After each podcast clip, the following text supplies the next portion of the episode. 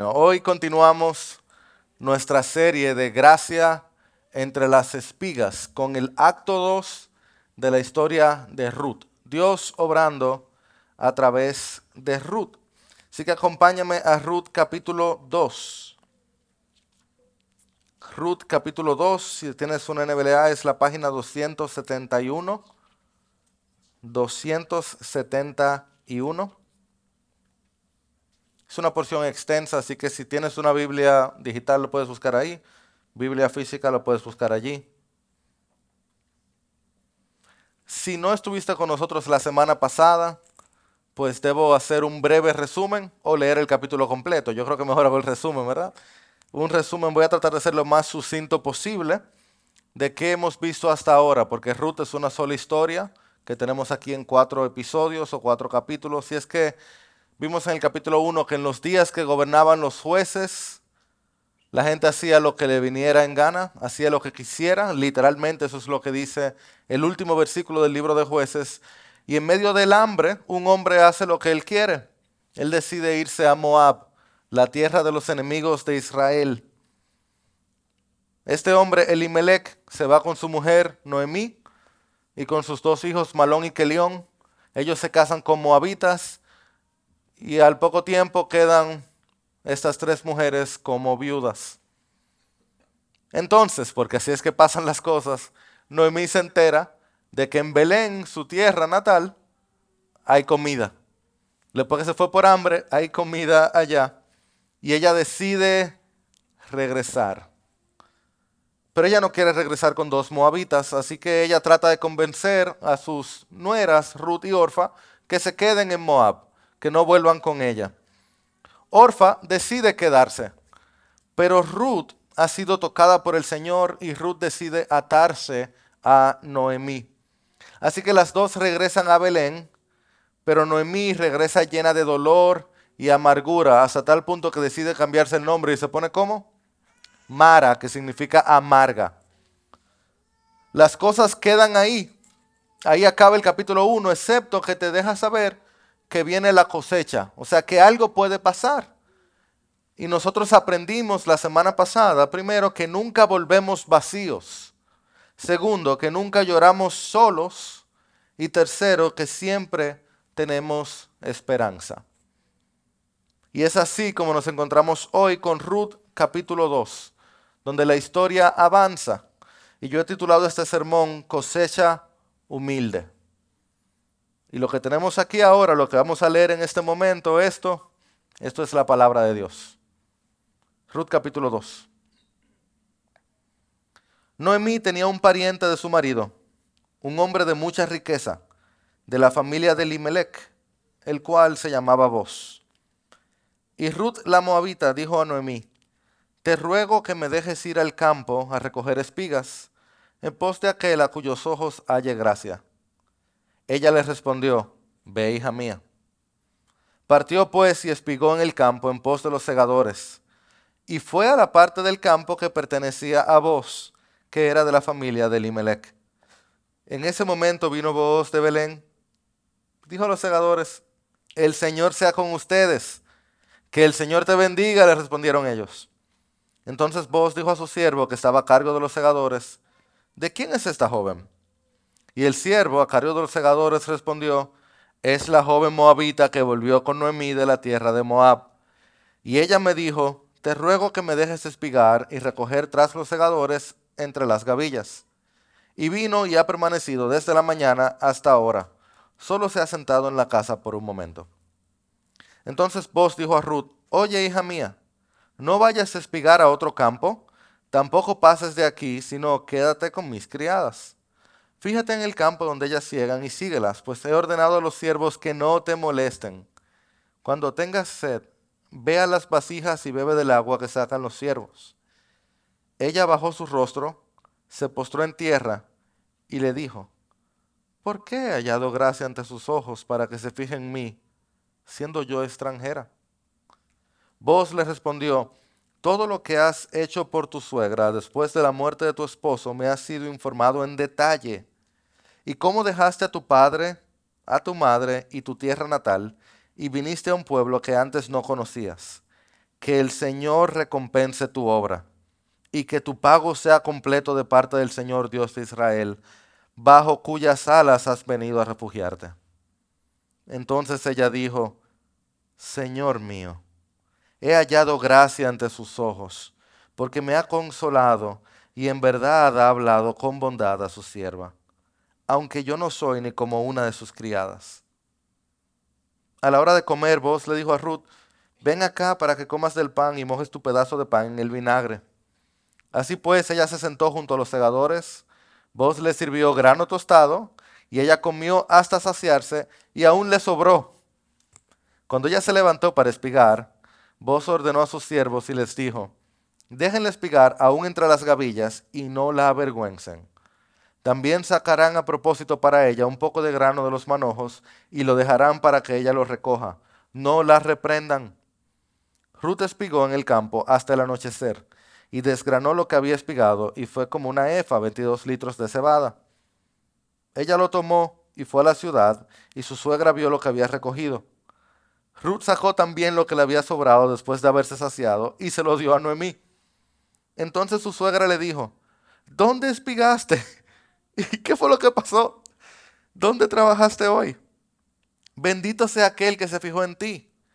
Y ella informó a su suegra con quien había trabajado y dijo, el hombre con quien trabajé hoy se llama vos. Noemí dijo a su nuera, sea él bendito del Señor, porque no ha rehusado su bondad, ni a los vivos ni a los muertos. Le dijo también Noemí, el hombre es nuestro pariente, es uno de nuestros parientes más cercanos. Entonces Ruth la Moabita dijo, además, él me dijo, debes estar cerca de mis siervos hasta que hayan terminado toda mi cosecha. Noemí dijo a Ruth, su nuera, es bueno, hija mía, que salgas con sus criadas no sea que en otro campo te maltraten. Y Ruth se quedó cerca de las criadas de voz, espigando hasta que se acabó la cosecha de cebada y de trigo. Y ella vivía con su suegra. Señor, grande fue y es tu fidelidad hacia Noemí y hacia Ruth y hacia nosotros. Tú no fallas. A ti no se te escapa una. Ayúdanos a verlo si estamos en Moab o en Belén o entre las gavillas.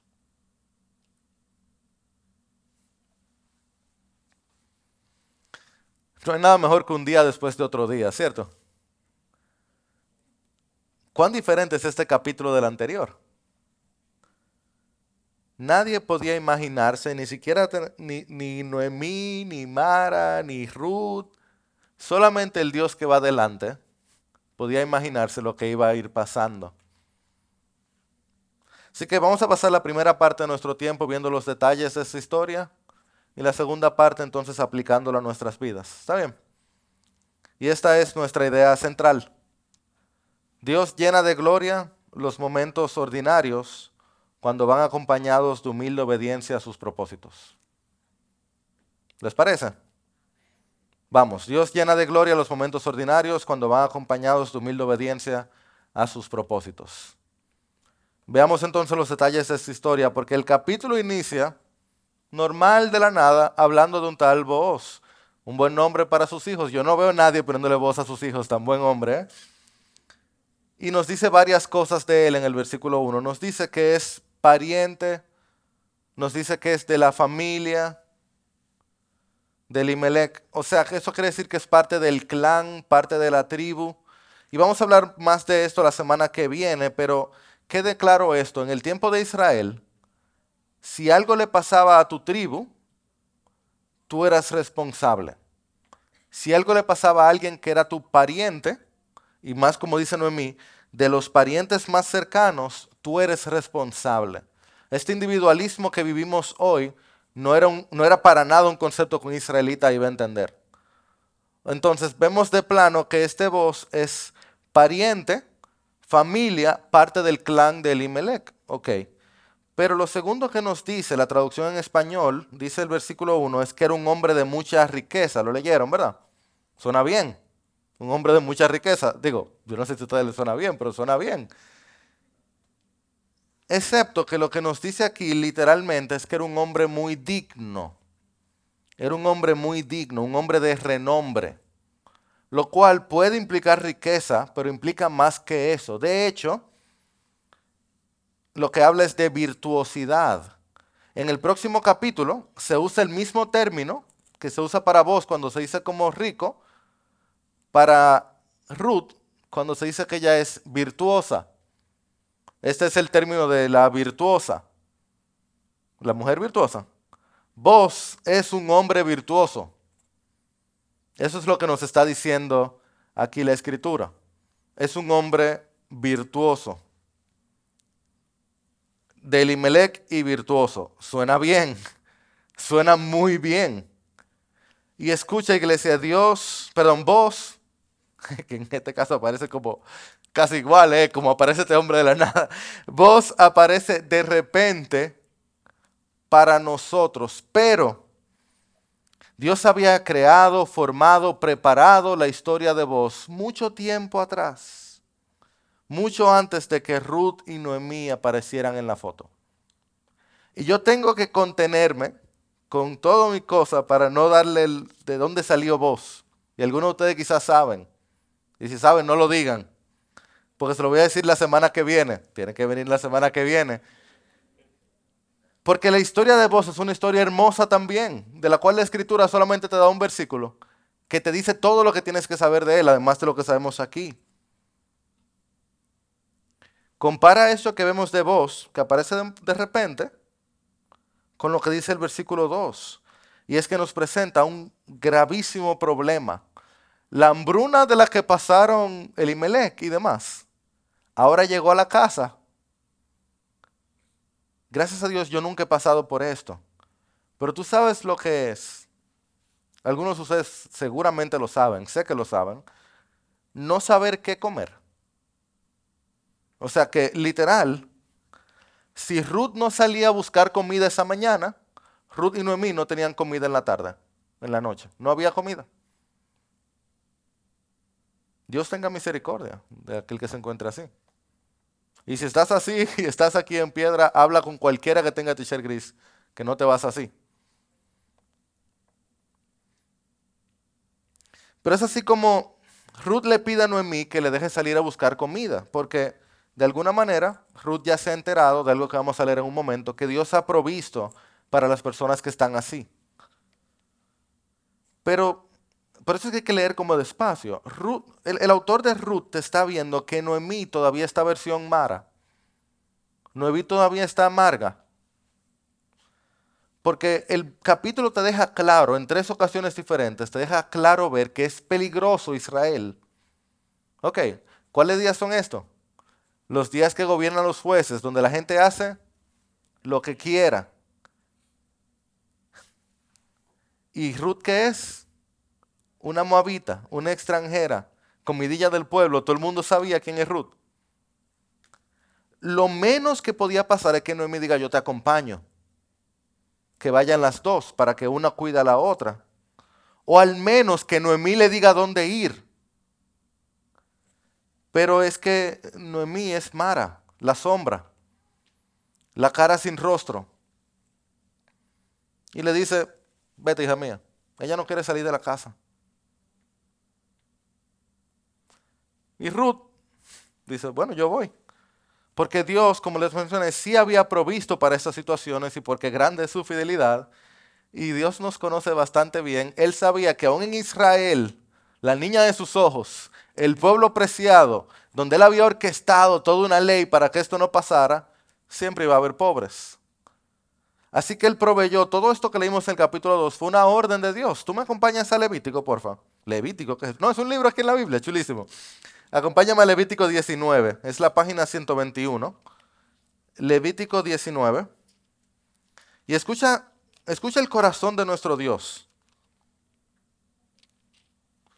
Levítico 19, versículos 9 y 10.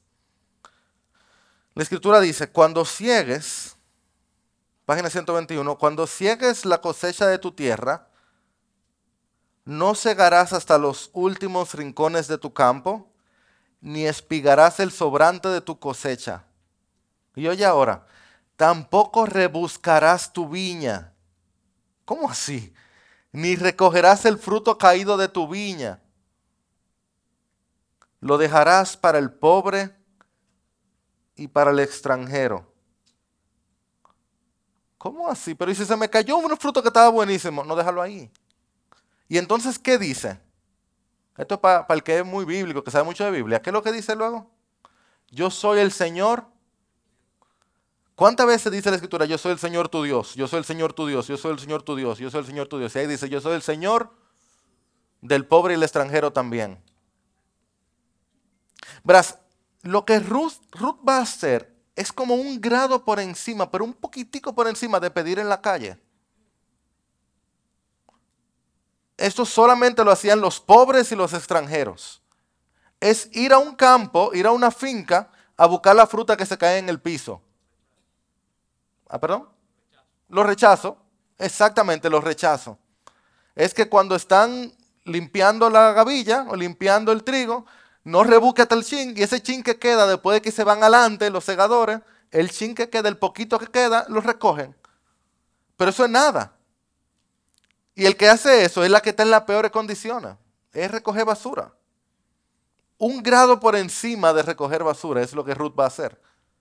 Pero Dios está diciendo, no, es que están trabajando, están trabajando con su mano. Yo estoy cuidando de su dignidad. Es mejor eso a que pidan. Pero Dios también está probando el carácter de su pueblo. Porque ustedes no. Yo. Yo siempre estoy como buscando cómo maximizar la ganancia, tú sabes. Cómo uno le saca algo. Pero el Señor decía al pudiente, al que puede, mira, recuérdate de los pobres. No le saque el último grano. Tú no tienes que ganar el último peso a cada negocio. Tú puedes bajar el precio aunque tú no le ganes tanto con tal de que otro lo pueda comprar. Los pobres también se merecen lo bueno. Dale espacio al necesitado. ¿Tú sabes lo que es eso? Esa era la ley, esa era la ley, esa la constitución. Esa no se podía cambiar. Esa era la ley de Israel. Cuando los, fariseos hablaban de esa era la ley. Claro que por eso no la cumplían y se inventaban leyes por encima para poder darle la vuelta, ¿verdad? Digo, eh, los fariseos y yo, ustedes no, ustedes cumplen con todo eso. Es como complejo esto, ¿verdad? Es que Dios sabe que siempre hay pobres y que uno siempre quiere sacarle el último granito al trigo. Entonces Ruth sale a espigar, a cumplir esto que Levítico 19 ordena. Y déjenme serlo honesto, Reina Valera aquí hace mejor trabajo que nuestra traducción cuando traduce capítulo 2 en varios momentos, porque en este caso el original le da un sazón, el capítulo, pero un sazón, porque lo cuenta, el versículo 3 dice, y sucedió que Ruth fue a parar en el campo de un hombre llamado Vos. Y sucedió. ¿Cómo así? Y sucedió. Y luego el versículo 4 dice, y he aquí que Vos descendió eh, las Américas, como para hacerlo más natural, quita esas expresiones, porque es como un poco raro. Y he aquí, y sucedió, pero es a propósito que están ahí. Es como un sazón, cuando tú estás contando un cuento que tú le pones un sazoncito. Porque por coincidencia, y sucedió que he aquí que Ruth terminó en el campo del hombre que era parte del clan el día que ese hombre iba a ir para allá. Coincidencia, sucedió que el Dios es fiel y ama a Ruth, a Noemí y a vos y a ti y a mí. Porque en Dios no hay coincidencias, Él está detrás, tejiendo vidas, orquestando historias para su gloria y nuestro gozo. Y suceden las cosas y he aquí, y uno dice, wow Dios, ¿cómo tú haces cosas así? Así yo soy Dios, yo soy el Señor. Y es así como nos encontramos con las primeras palabras de voz. Y en el Antiguo Testamento las primeras palabras de las personas siempre son importantes. ¿Recuerdan las primeras palabras de Ruth? No ruegues que te dejen y me aparte yo de ti, donde tú vayas yo iré. Donde tú mueras yo voy a morir. Tu pueblo será mi pueblo. Primeras palabras de Ruth. ¿Cuáles son las primeras palabras de vos? El Señor te bendiga. O el Señor sea con ustedes. ¿Y a quién Él le dice eso? Son mil puntos imaginarios. ¿A ustedes no les gustan los puntos imaginarios allá? ¿A quién Él le dice eso? ¿Qué son sus segadores? Sus siervos, sus empleados. Él no dice, el Señor sea con ustedes, a sus superiores. Él no dice, Dios les bendiga a sus iguales. No esa gente que Él necesita para hacer negocio, a sus suplidores. Él está bendiciendo a sus siervos. Y no cualquier bendición. hey, ¿cómo están ustedes? Dios les bendiga. No, el Señor sea con ustedes. Una bendición formal, casi sacerdotal. Ese es un hombre que conoce al Señor. ¿Lo sienten? Ese es un hombre también que ha forjado una cultura de trabajo diferente. Porque él dice, el Señor sea con ustedes. ¿Y qué le dicen los segadores? ¿Qué le responden a él? Y que el Señor te bendiga a ti. O sea, qué bendita finca. Qué cosecha tan hermosa. Qué lugar tan lindo. Es como, como idílico. Idílico, qué cosa. Camila, idílico como paradisíaco. Un lugar como paradisíaco, como hermoso. ¿Cuáles son los días estos? Los días que gobernaban los jueces, hay una finca donde el dueño de la finca llega bendiciendo a sus servidores. El Señor te bendiga. Y los servidores, y Dios te bendiga a ti también. ¿Qué? En los días que gobiernan los jueces, donde no hay rey, cada cual hace lo que quiera. Sí, porque Dios gobierna esa finca. Y es así como vos averigua sobre Ruth con su capataz, con su mayordomo, con el, el jefe de los segadores, y se entera que esta persona es la que era la comidilla del pueblo. Recuerden que cuando Ruth vuelve con Noemí, las mujeres decían, ese es el lenguaje bíblico para decir, había un chisme armado. Y los próximos versos nos muestran el reino del que vos pertenece. Vos pertenece a un reino muy peculiar porque Él sabe que estos son tiempos complejos. Él sabe que una viuda y una moabita no le iban a tener un buen tiempo. Así que Él manda que sus siervos no molesten a Ruth, literalmente que no la toquen, que no le pongan un dedo. Él le dice que ella puede ir y beber agua de la que los siervos saquen. O sea, le puso una estación de agua. Le da grano tostado, o sea que le puso una estación de café también le invita a comer de su propia mesa y le dice a los siervos que dejen que espigue no solo de la sombra, sino también de la abundancia. Y durante toda la cosecha. O sea, de pronto el capítulo empieza con esta gente muriéndose de hambre y ahora tienen tres meses de comida segura. Mínimo tres meses. ¿eh? ¡Qué locura! Este es el reino al revés en el tiempo de los jueces, el que leyera esta historia va a decir, ¿cómo?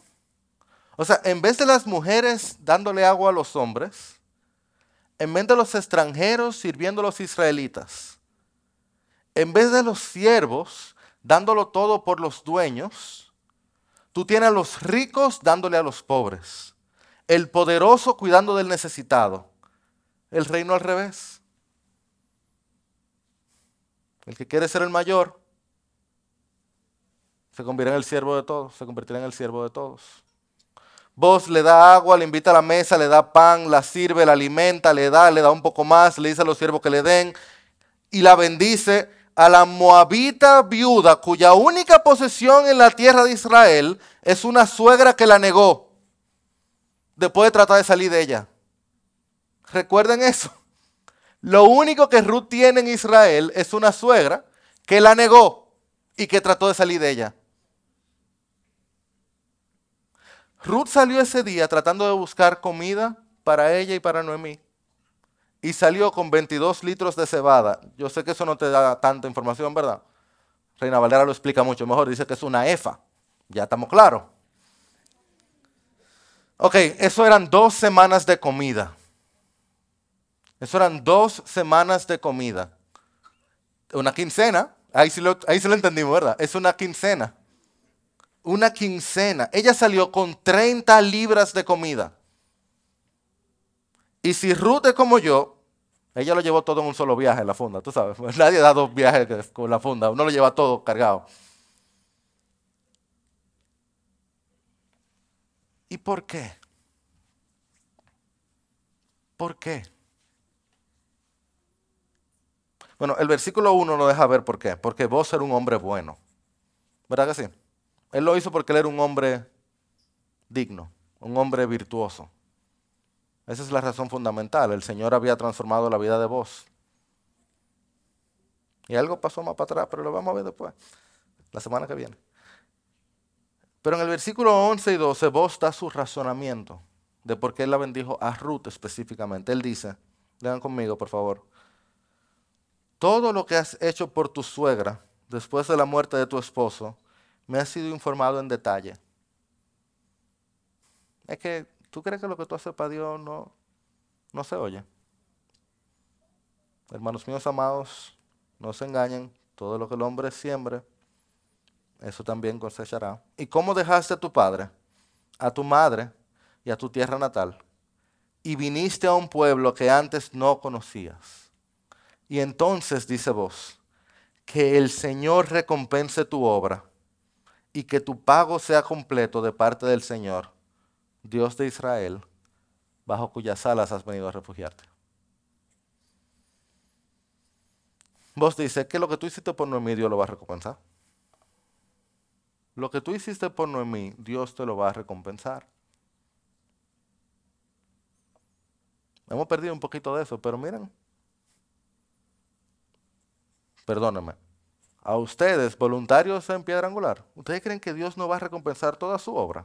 Ustedes que están aquí siete y media de la mañana, algunos, domingo tras domingo, montando todo esto. Dios lo ve.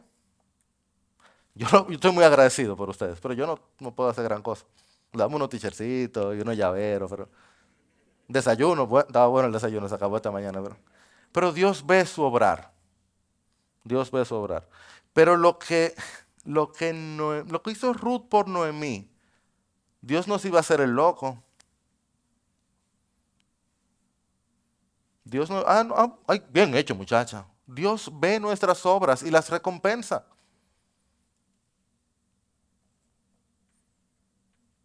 Pero vos entendió muy bien lo que Santiago diría tres mil años después, que la fe sin obras es muerta. Yo me quiero imaginar que Santiago tenía voz en la cabeza cuando dijo, de nada sirve decir que Dios te bendiga si tuvo una gente con hambre. Porque es como la misma historia, eso todo es el capítulo 4 de Santiago. O dos, uno de los dos, dos, cuatro. Después me corrí, alguien me lo dirá después. Que Santiago lo dice, no le diga a nadie Dios te bendiga si tuvo una gente pasando frío o con hambre y no lo alimentas. Vos empieza el capítulo diciendo Dios te bendiga y hay una gente con hambre y ¿qué hace? La alimenta. Tú no puedes ver a alguien en necesidad y decirle Dios te bendiga. Y ya, y sigue tu camino. ¿Cómo era que Dios iba a recompensar a Ruth si no era a través de vos mismo? Ruth era la prójima de Ruth, de vos. Vos tenía la capacidad de hacer el bien. Vos sería la provisión de Dios para Ruth y para Noemí. Sus alas serían las alas del Señor. Sus manos serían las manos del Señor. Su pan sería el pan del Señor.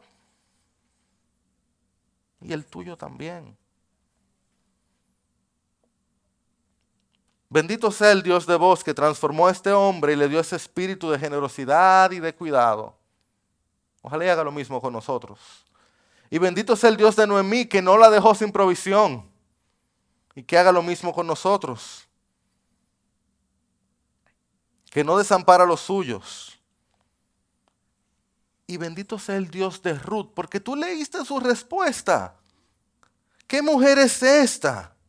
Versículo 13 dice ella, Señor mío, he hallado gracia ante sus ojos porque me ha consolado y yo me, he hablado con bondad a su sierva, aunque yo no soy como una de sus criadas. Óyela, señor Bros, gracias por su gracia. Hermosa humildad la de esta joven moabita. Gracias por su gracia, yo no merezco nada. Gracias, Señor, vos. Oye, que Dios me dé un poquito de su humildad. Y entonces el capítulo nos lleva con Ruth de camino a casa hasta el cierre. Y Noemí de seguro está versión Mara en la casa. Versión y, y con hambre entonces. Yo no quiero imaginarme la ira de una mujer amargada y con hambre.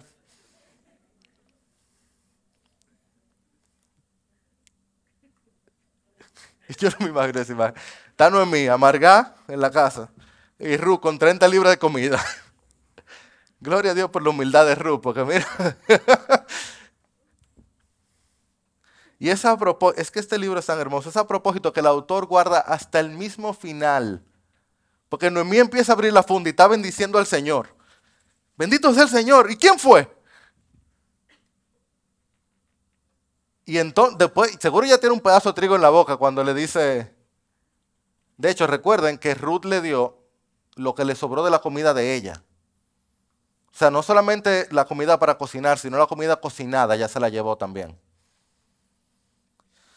Y entonces como que una luz entra en la cara de Mara y aparece Noemí en el versículo 20 y dice, sea él bendito del Señor, porque no ha rehusado su bondad ni a los vivos ni a los muertos.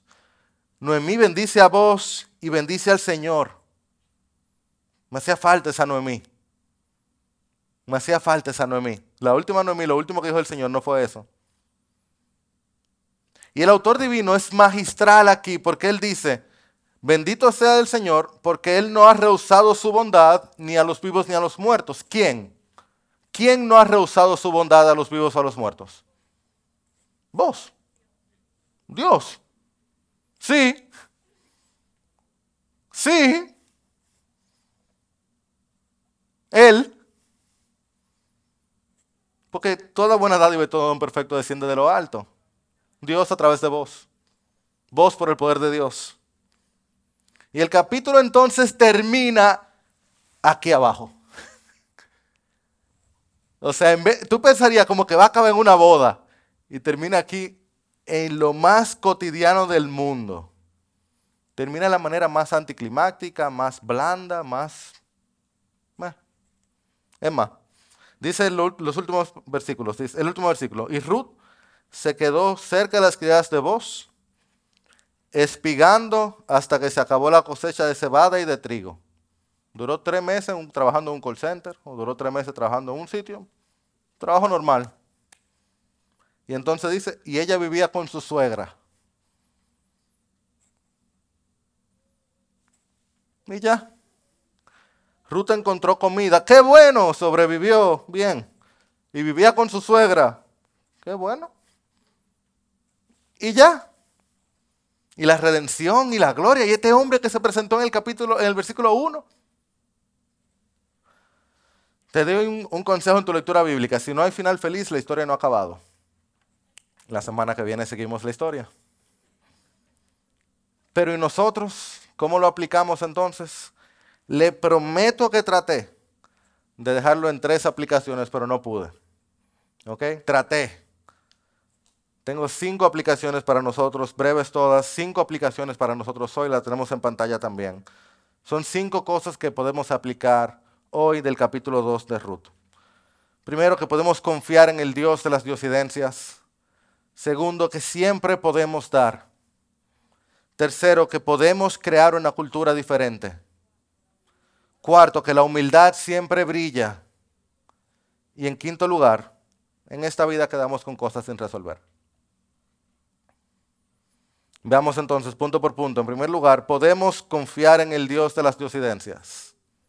Iglesia, recuerda que tú puedes confiar en Dios. Tú puedes confiar en Él. ¿Tú viste cuántas diosidencias tiene ese capítulo ya? Y la historia sigue mostrando más. Y habrá más. El problema está que uno se pone aquí a que uno le gusta estar. ¿Y qué hubiera pasado si Ruth no hubiera vuelto con Noemí? ¿Y si Noemí se queda en Moab? ¿Y si Ruth se va a otro campo ese día? ¿Y si vos no va ese día de visita? ¿Y si ese día llueve? ¿Y si el capataz no le gusta a Ruth? Y uno se mete en el mundo de los sí. Amado, Dios no vive en el mundo de los sí. Dios vive en el mundo de los sí y amén. Dios no anda inventando, Dios anda orquestando.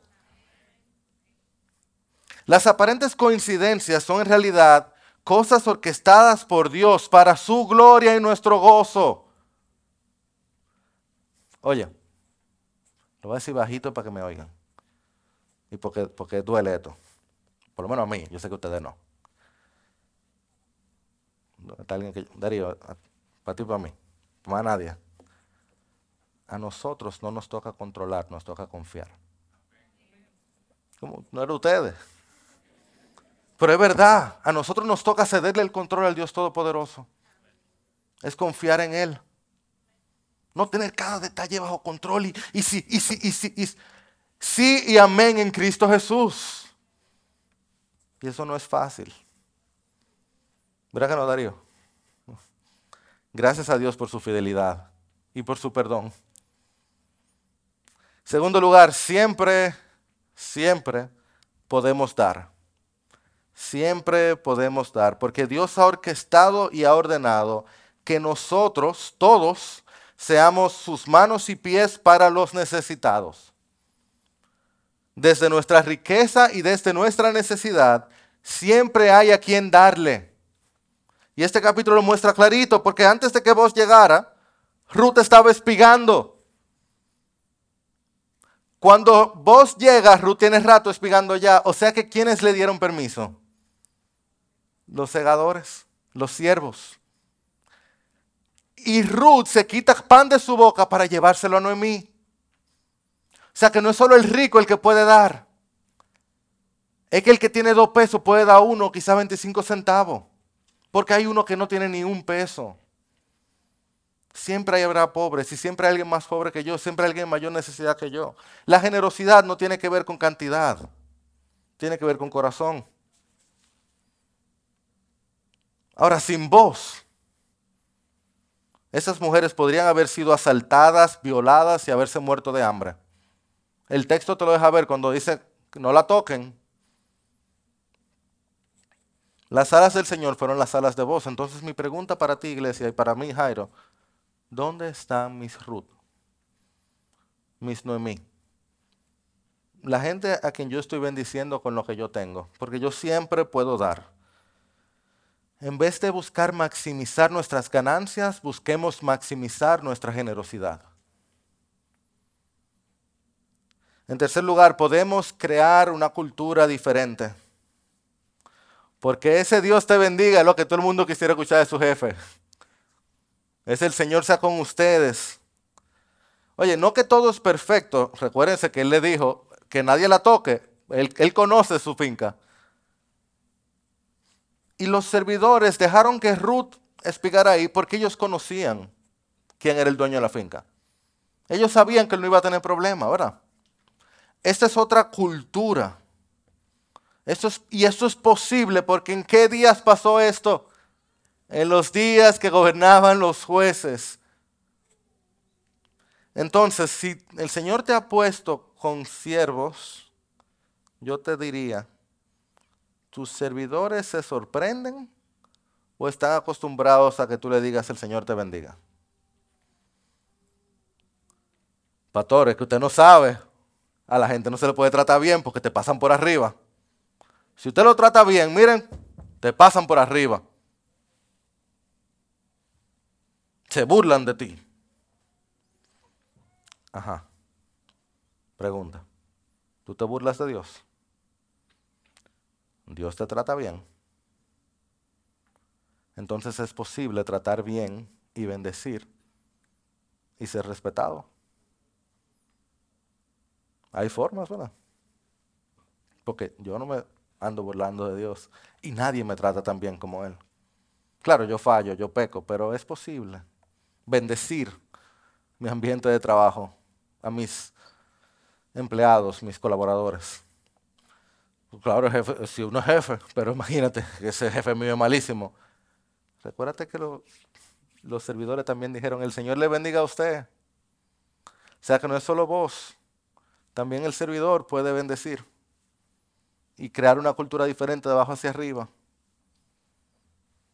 Y hay tanto más que decir aquí, pero no tengo tiempo. Solamente decir que con el favor del Señor es posible, no importa el tiempo, no importa el lugar, es posible crear una cultura diferente.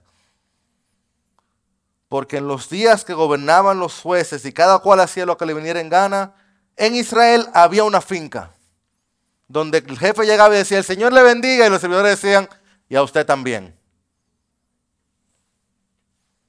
En cuarto lugar, la humildad siempre brilla. Ruth tiene ese espíritu superior que cuando ella va a salir a espigar, como moabita extranjera, viuda, que acaba de ser negada por su suegra, Ruth dice, en el versículo 2, me deja salir, me deja salir a espigar en pos de aquel a cuyos ojos yo halle gracia. Oye, ¿quién habla así? Quiera Dios darnos esa humildad. Cuando vos la trata bien, ella se postra en tierra. Cuando vos le dice que la va a recompensar, ella cómo le llama?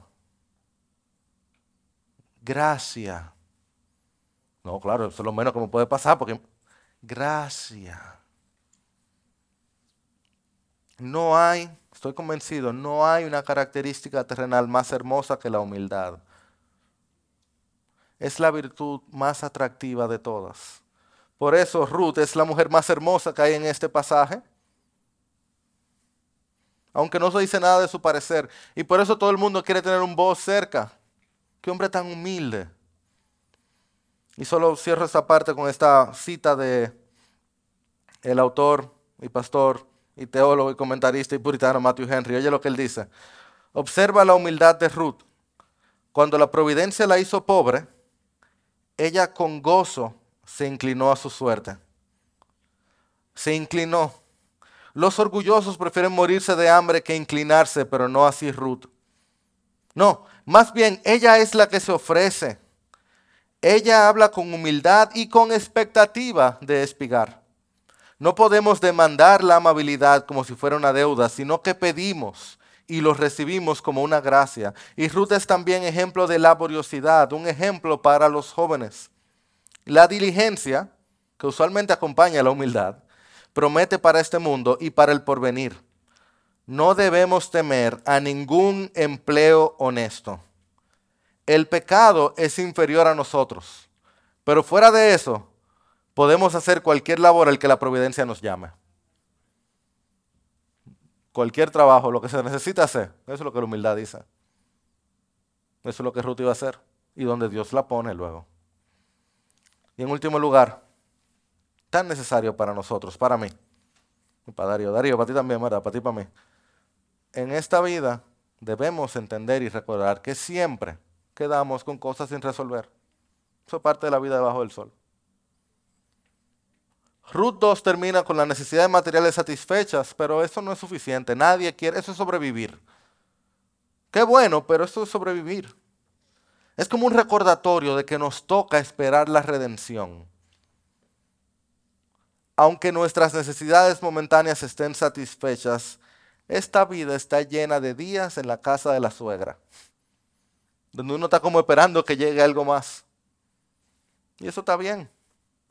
Porque no solo al Señor hay que bendecirlo por su fidelidad, también nos toca ser fiel en la casa de la suegra y honrar a Dios en las espigas y esperar. ¿Tú sabías que eso es una parte importante de la vida cristiana? Y de la más difícil. Esperar. Cada día levantarse, ir a espigar y esperar. Esperar. Agradecido por el sustento diario y esperar que Dios haga. Y esperar que Dios venga. Esperar que venga el verdadero hombre virtuoso. Aquel que vendrá en el día de la cosecha a redimirnos para siempre. Aquel que perdona nuestro orgullo, no solo el de Darío y mío, de algunos más aquí aquel que conoce nuestro anhelo por controlarlo todo y tener todo arregladito, que aquel que conoce nuestro egoísmo, aquel que conoce nuestra falta de confianza y que a pesar de eso estuvo dispuesto a venir y sufrir violencia y maltrato y la muerte misma.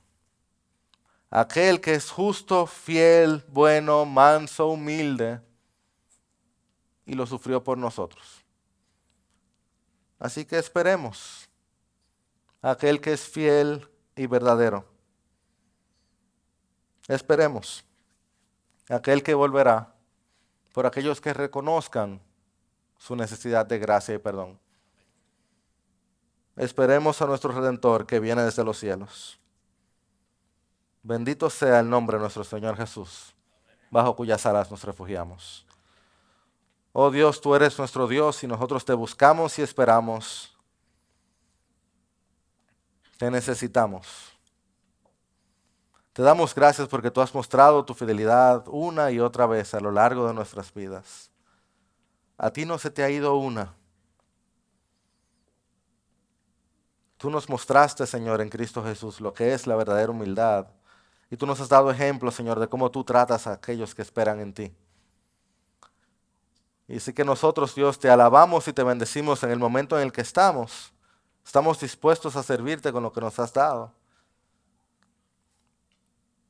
Y te rogamos, Dios, que vuelvas pronto. Te adoramos desde la plenitud y desde el desierto. Y oramos en el nombre de Jesús. Amén.